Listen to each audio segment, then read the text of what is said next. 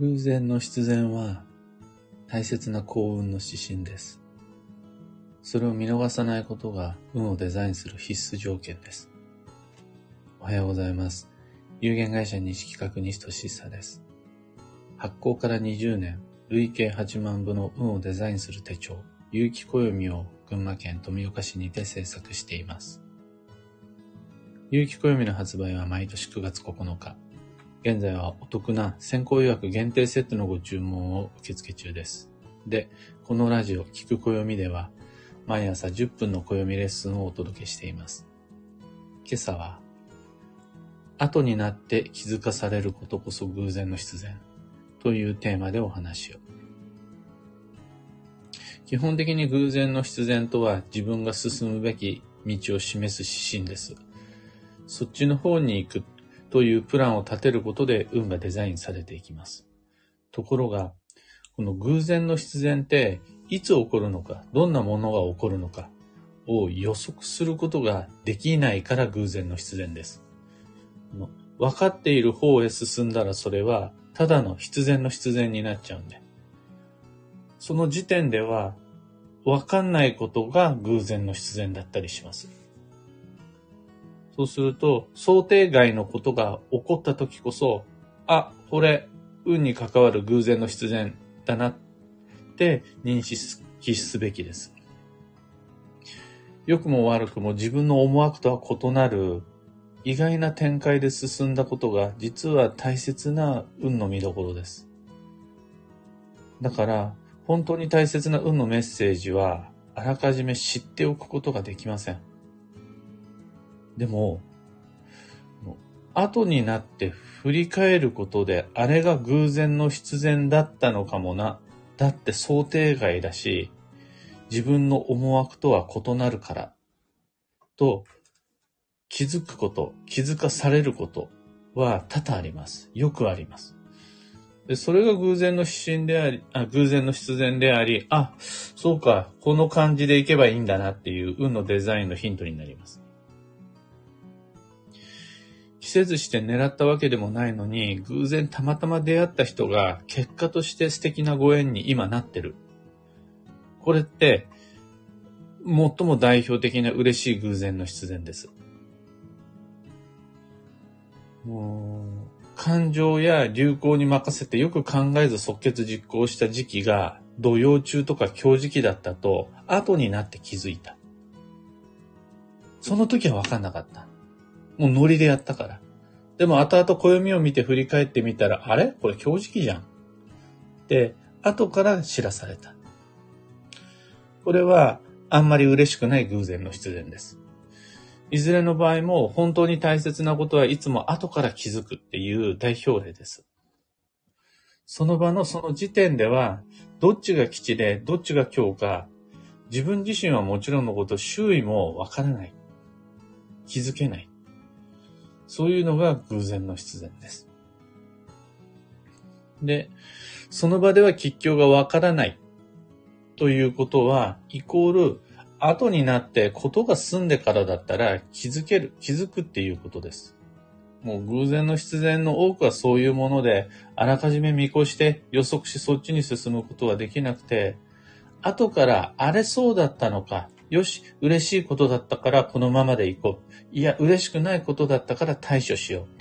っていう感じになるもんです。あら、わからないことをがっかりする必要は一切なし。それは才能や意識の違いじゃなくて、偶然の必然だからです。それが分かっていて予測していて、もうあらかじめそっちに向かっていたら、その時点で偶然の必然じゃなくなっちゃうから、しゃあなしです。運に関わる大切な出来出来事こそ、実は後になってから気づくことになる。これが鉄則です。そこで、なんでもっと早く気づけなかったんだろう。どうしてこんなこと事前に分かんなかったんだろう。なんで今更気づかされちゃうんだろう。で、悩む必要一切なしです。これは運が良いから、偶然の必然だから私はこれを選びます。という選択は不可能です。これは運が悪いと偶然の必然的に予測可能だからこれは避けますっていうのももちろん人にはできないです。例えば暦を開いて時期の吉凶や方位の吉凶を調べるのはもしかしたらこっちかな。念のためこれはやめとこって暫定的に答えを出しておそらくそうであろうという自分なりの試行錯誤のために暦を使っていく感じです。その時点では。本当の意味での偶然の必然はその後、振り返ってようやくわかる感じ。暦に書いてある吉凶はあくまで暫定措置としての仮の目安です。選択した自分の道の運が実際に良かったか悪かったの答えは後になってみないとわからないし、後になってみればわかります。どんな時も僕たちに許されているのは、その時その場できっとこれでいいんだろうって思うことを自分なりに一生懸命考えて、できる限り一生懸命動く。それしか許されてないです。その時点では神様にしかわからないのが人生の正解っていうやつで、答えを知ってから動くという能力は誰も持っていないと考えられます。それがテストの答えとかビジネスの答えであるならばまだしも人生の答えっていうことになったらなおさらなかなか事前に知っておく。カンニングペーパーを先読みするみたいなのなかなか難しいです。だから、どんなに大切な決断でも何が正しいかって、結局誰にもわからないまま今暫定的にそっちの方へ進んでるっていう感じです。そこは、その時点では間違ってるかもしれないから、割と勇気がいります。めちゃくちゃ準備した調べをして選ぶ道であったとしても、えいってやんないと進めないとき結構あります。しゃあなし答えがわかんないから。でも、後になってそれを振り返ってみると、しばらく進んでから、あれはどうだったんだろう？振り返ってみると、そこでに起こった様々な出来事を踏まえて、その中に含まれている想定外の意外な展開、これを根拠にして、これは偶然の必然だなとか、あ、これはそうでもないなとかっていうのが見えてきます。もう見どころは明確なんです。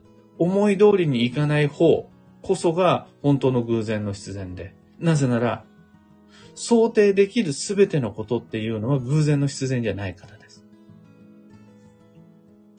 と、あの時選択した道の分岐点から今に至るまでの間に起こる様々な想定外の出来事を振り返って、よし、この道でいいんだなとか、あ、これはもしかしたらちょっと修正が必要かなって考えることができれば、僕たちは偶然の必然をもとに運をデザインすることができます。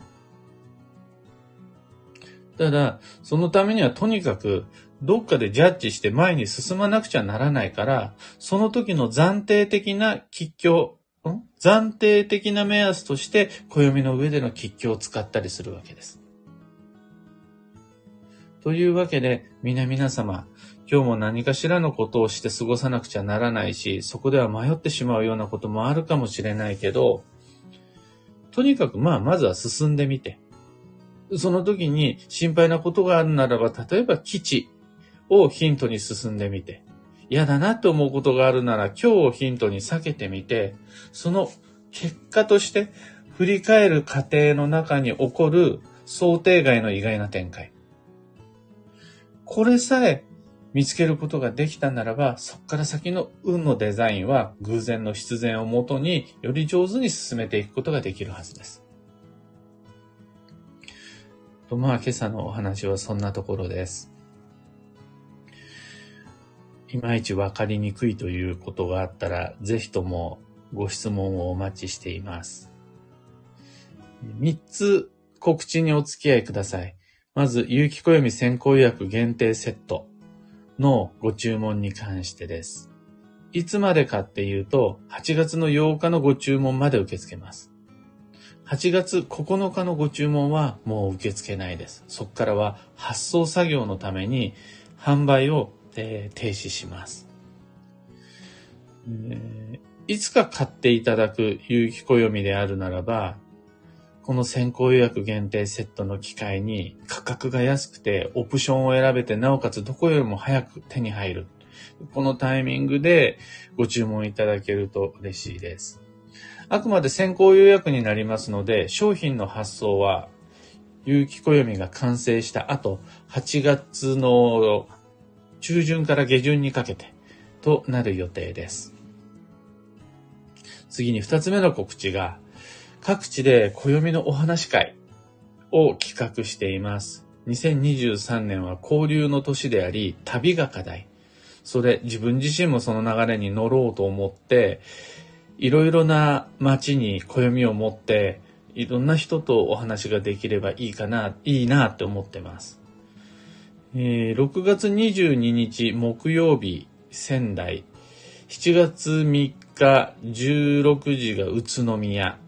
こちら、ぜひとも皆様、あの、ブログの方にお申し込み窓口作っておいたので、気楽にメールください。その次に7月11日開催予定の船橋、10時半船橋はもう満席とのことです。それ以外にも大阪、松本、大宮、門前仲町、青山などで、お話会やる予定です。ぜひとも皆々様お待ちしております。と最後3つ目のお知らせが2023年5月27日土曜日。あの、来週の土曜日に沼田にてイベントを開催します。旅飽きないっていう僕がレギュラー参加している行商チームのイベントです。美味しいのとか可愛いのとかいろんなのあります。その中で僕は15分2000円の街角鑑定みたいなことをします。の水晶玉も税蓄も使わないで暦を開き、その中でみんなの代わりに僕がみんなの暦を読み解きます。お時間合う方、来週の土曜日、沼田ゼロカフェさんにてお待ちしています。先行予約もお話し会も旅飽きないもそれぞれの詳細は放送内容欄にてご確認ください。あと、業務連絡が一つ、オンラインサロンのラボメンバーの皆様、昨日、えー、毎週金曜日定番のオンライン講座の配信済んでいます。東と西という大吉時期というテーマで番の読解方法をご紹介しているので、アーカイブご確認ください。さて、今日という一日は2023年5月20日、土曜日、新月、あと虎の日です。超女装の5月、かつ2022年の節目となっている今、思うようにいかないことも中にはいっぱいあると思うんですが、諦めなければそれで超女装になるので、ちょっと根気よく難しいと思うようなこともゆっくり進めていきましょう。幸運のレシピは、葉山椒。葉っぱの山椒ですね。これ、要は香りのする葉っぱ系食材が吉。ハーブが吉です。種系のスパイスというよりは葉っぱ系のハーブがおすすめです。ハーブティーもいいですし、バジルを使ったお料理やミント、ミント味、ミントフレーバーなども、とにかく夏のハーブが素敵です。今日のキーワードは防災、災害に備える。その心は、問題がいつ起こるかなんて誰に聞いてもわからないし、問題を起こそうとして動くような人なんていない。でも、どんな問題に対してどんな備えが有効かはすぐ調べればわかります。例えば、地震が起こるかなんて誰もわかんないけど、もしも地震が起こった時にどんなものが必要になるのか。これは調べればすぐにわかります。これを調べないでいつ問題が起こるのかばかり予測し心配しようとするのは今日となります。あのいつの予測の方ではなくて、もしもの備えの方を意識して基地です。以上、迷った時の目安としてご参考までに。ところで、聞く暦ではツイッターにてご意見、ご質問募集中です。知りたい占いの知識や、今回の配信へのご感想、ご質問などなど、ハッシュタグ、聞く暦をつけてのツイートお待ちしています。それでは今日もできることをできるだけ、西企画西俊久でした。いってらっしゃい。ひでみんさん、おはようございます。小川ともみさん、くーさん、ロミさん、みんな曇りマークのお天気ですね。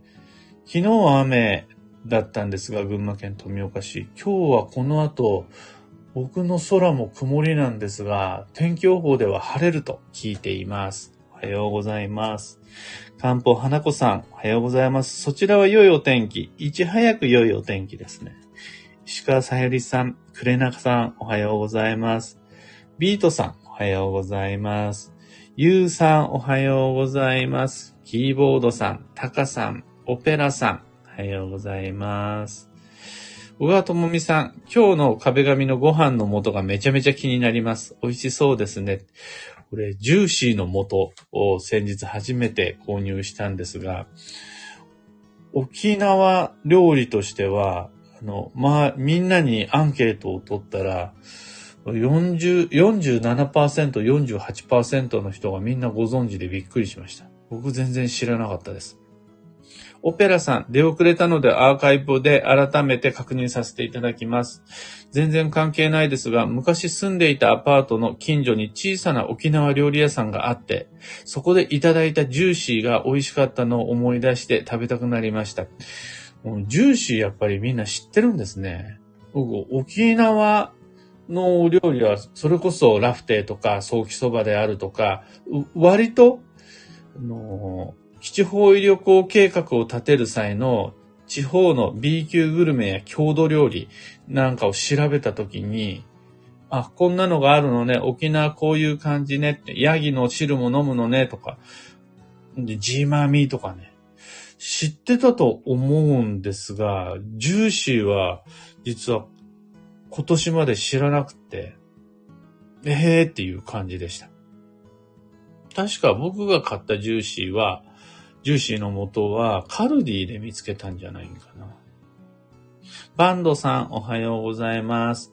というわけで今日もマイペースに運をデザインして参りましょう。僕も行って参ります。